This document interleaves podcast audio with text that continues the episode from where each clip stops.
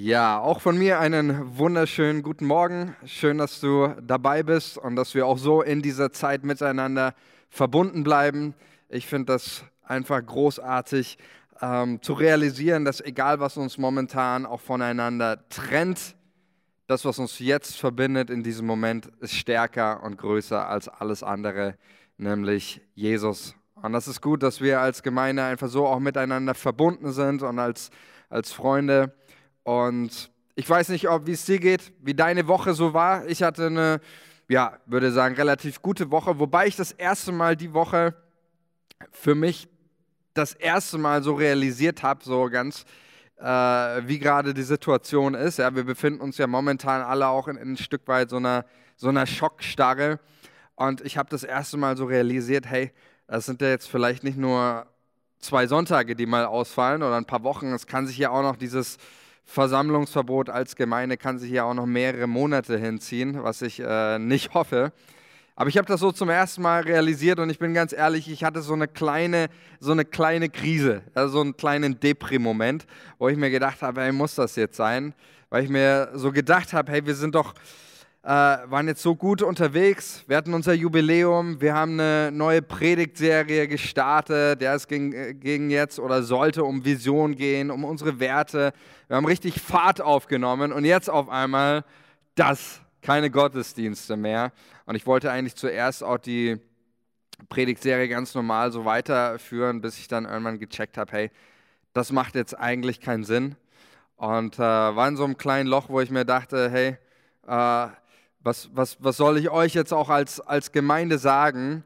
Und äh, mir ist ein Bibelwort in den Sinn gekommen, das mich wieder extrem motiviert hat, nämlich in 2 Timotheus 2, 8, Vers 9, 8 und 9. Da heißt es, da schreibt Paulus an Timotheus, halte im Gedächtnis Jesus Christus aus dem Samen Davids, der aus den Toten auferstanden ist, nach meinem Evangelium in dessen Dienst ich Leiden erdulde. Sogar, wie, sogar Ketten wie ein Übeltäter. Und dann schreibt Paulus, aber das Wort Gottes ist nicht gekettet.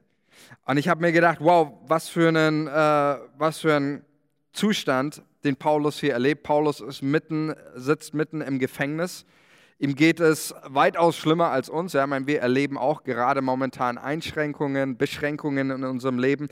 Paulus sitzt aber da in, der, in einer Zelle und äh, hat nicht nur Ausgangssperre, sondern hat sogar Ketten an, ist wirklich äh, sehr beschränkt, auch in seinem, in seinem Wirkungskreis in, in, als Person. Und da, da schreibt er an Timotheus, ich bin gekettet wie ein Übeltäter, aber das Wort Gottes, es ist nicht gekettet. Es ist immer noch es, hat, es äh, verliert nicht seine Wirkung. Es ist immer noch kraftvoll. Es ist immer noch aktiv. Und ich finde das auch so genial, wenn man, wenn man auf die Kirchengeschichte zurückschaut, dann sieht man immer wieder, Gottes Wort unterliegt keiner Beschränkung. Ja, es ist immer, es, es wirkt. Den ersten Christen war es verboten, das Evangelium zu predigen oder das Wort Gottes zu teilen. Was machte der, der römische Kaiser? Er ließ ein, ein Verbot äh, zur Verbreitung von christlichen Schriften und der römische Staat ließ dann auch alle, alle christlichen Schriften einsammeln, ließ sie öffentlich verbrennen, aber die Christen fanden wieder neue Möglichkeiten, das, das Evangelium zu predigen. Oder ich kenne eine, eine Story, die mir jemand erzählt hatte, als ich mein Vikariat in, in Leipzig gemacht habe. Da hat mir jemand von einem Pastor erzählt, der, das, äh, der von der Stasi bespitzelt worden ist in Zeiten der DDR und dann irgendwann kam die Stasi äh, zu ihm hin und sagte zu diesem Pastor, du, du darfst nicht mehr auf der Kanzel das Evangelium predigen. Er hat Redeverbot bekommen in seiner Gemeinde. Äh, das war ihnen zu, zu kritisch, zu gefährlich, was er gepredigt hat. Und dann machte der Pastor eines, er hielt sich an das Redeverbot, er ging nicht mehr auf die Kanzel, aber er machte etwas anderes, er stellte sich vor den Altar jeden Sonntag und fing an, das Evangelium zu singen. Und ich dachte mir, genau das meint Paulus, wenn er schreibt, das Wort Gottes ist nicht gekettet. Es bleibt das, was Paulus damit sagen möchte, es bleibt weiterhin aktiv. Es findet immer seinen Weg zu wirken. Es findet auch jetzt seinen Weg, bei dir zu Hause zu wirken, in deinem Herzen. Gottes Wort ist weiter aktiv und es möchte auch dein Herz jetzt in diesem Moment aktivieren.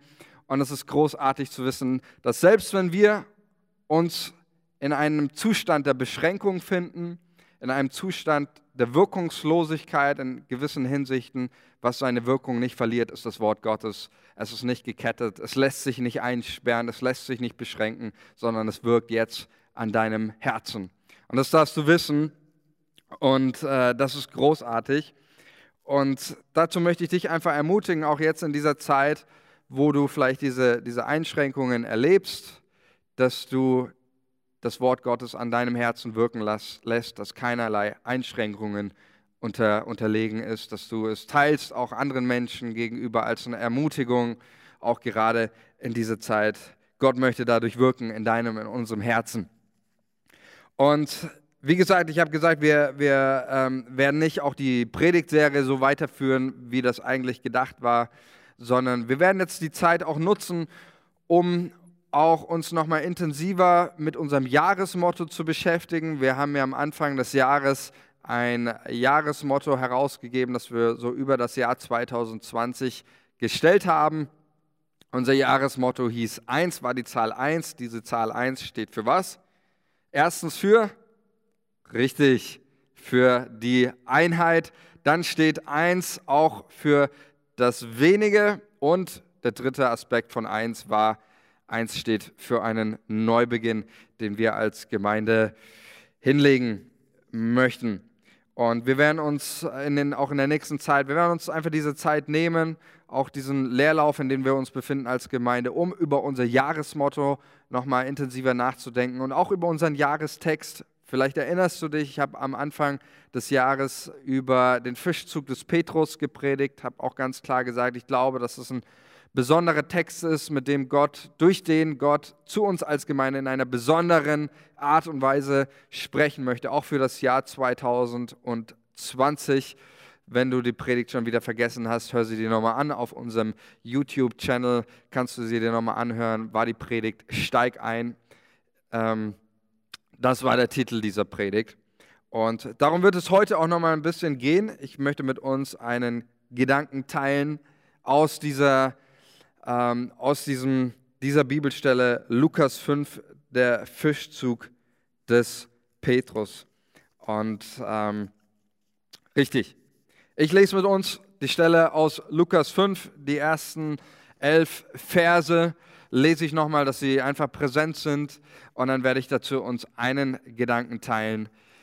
Ähm, richtig, Lukas 5, da heißt es, es geschah aber, als sich die Leute zu ihm drängten, um das Wort Gottes zu hören, da stand er, also Jesus, am See Genezareth. Und er sah zwei Boote am See liegen, die Fische aber waren ausgestiegen und wuschen die Netze. Da stieg er in eins der Boote, das Simon gehörte, und bat ihn, ein wenig vom Land abzustoßen. Und er setzte sich und leerte die Menschenmenge vom Boot aus.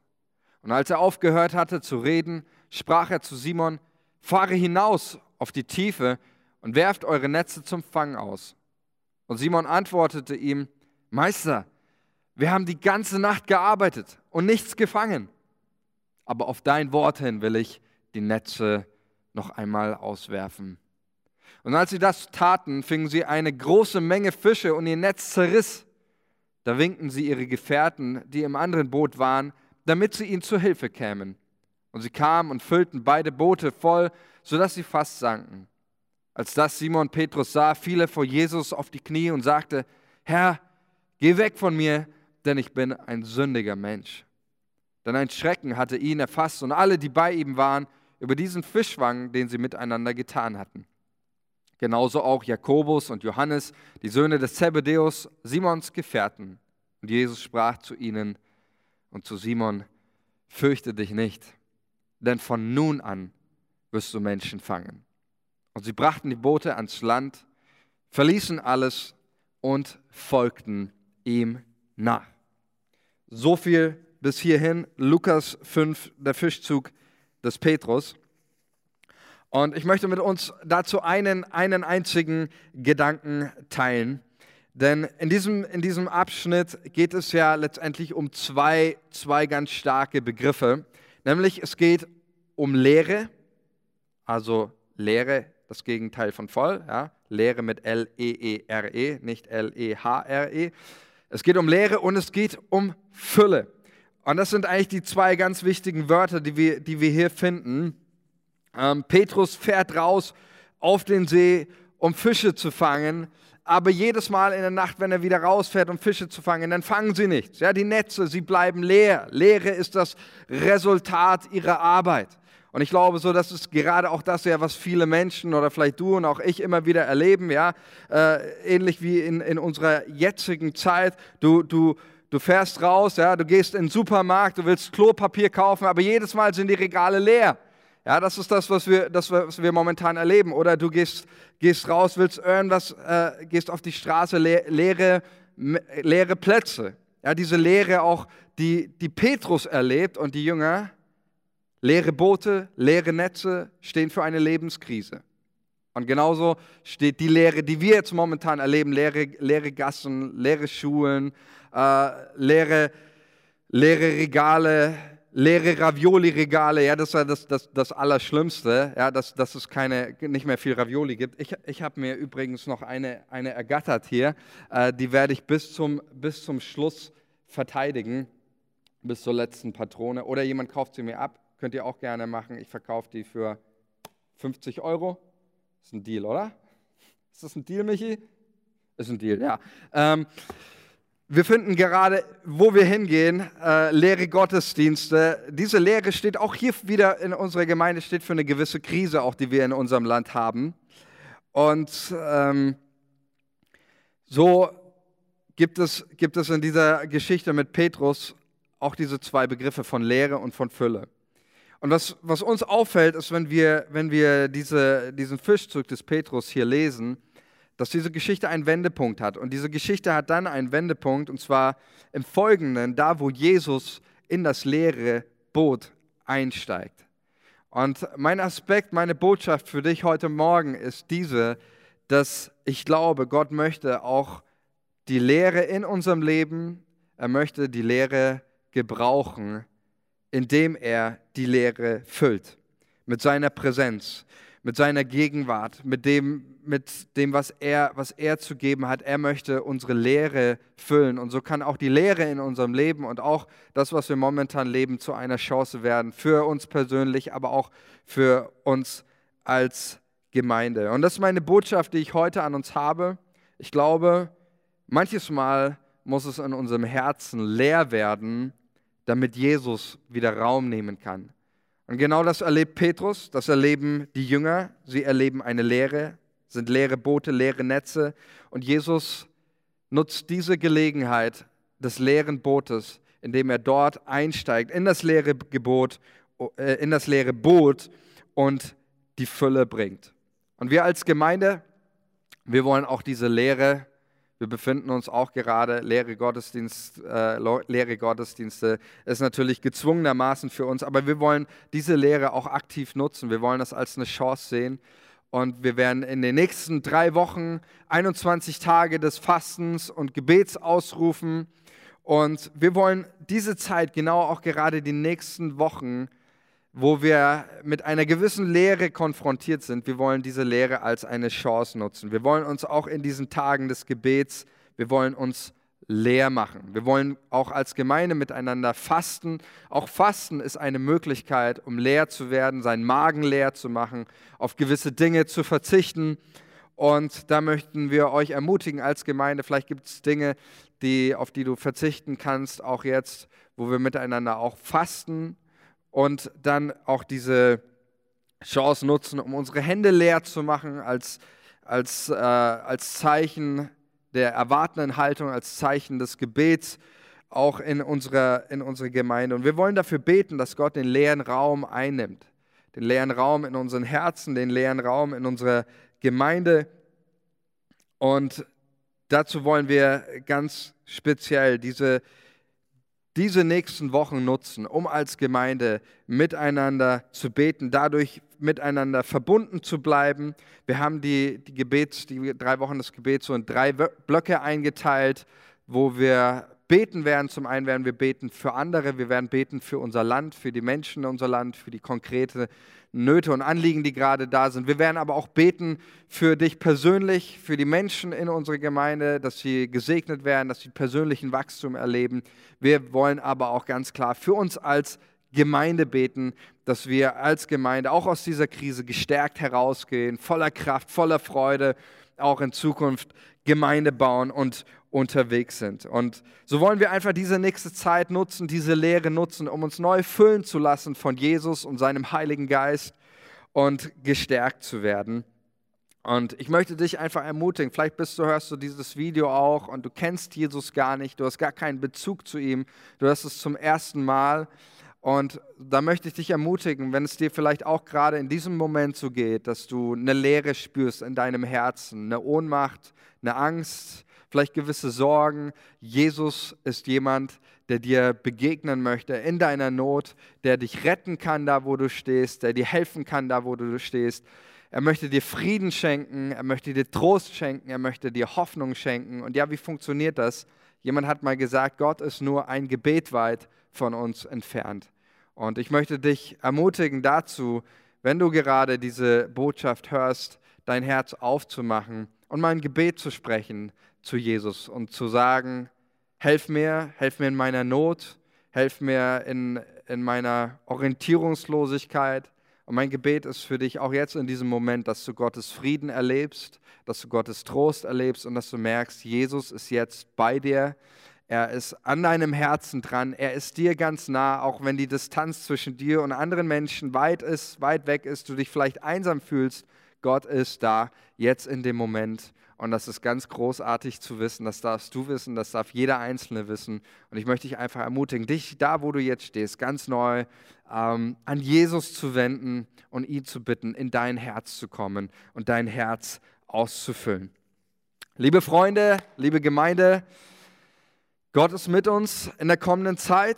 Er trägt uns. Wir bleiben miteinander verbunden als Gemeinde. Auch das ist großartig. Und wir werden als Gemeinde, als Menschen, ganz persönlich auch, wir werden gestärkt aus diesen Zeiten herausgehen. Wir werden kraftvoller aus dieser Zeit herausgehen. Und wir werden noch so einiges bewegen für Jesus. Und das ist gut zu wissen. Und in diesem Sinne wünsche ich euch einen schönen Tag. Seid behütet, seid gesegnet, seid geschützt. Alles Gute euch. Bis zum nächsten Mal. Ciao.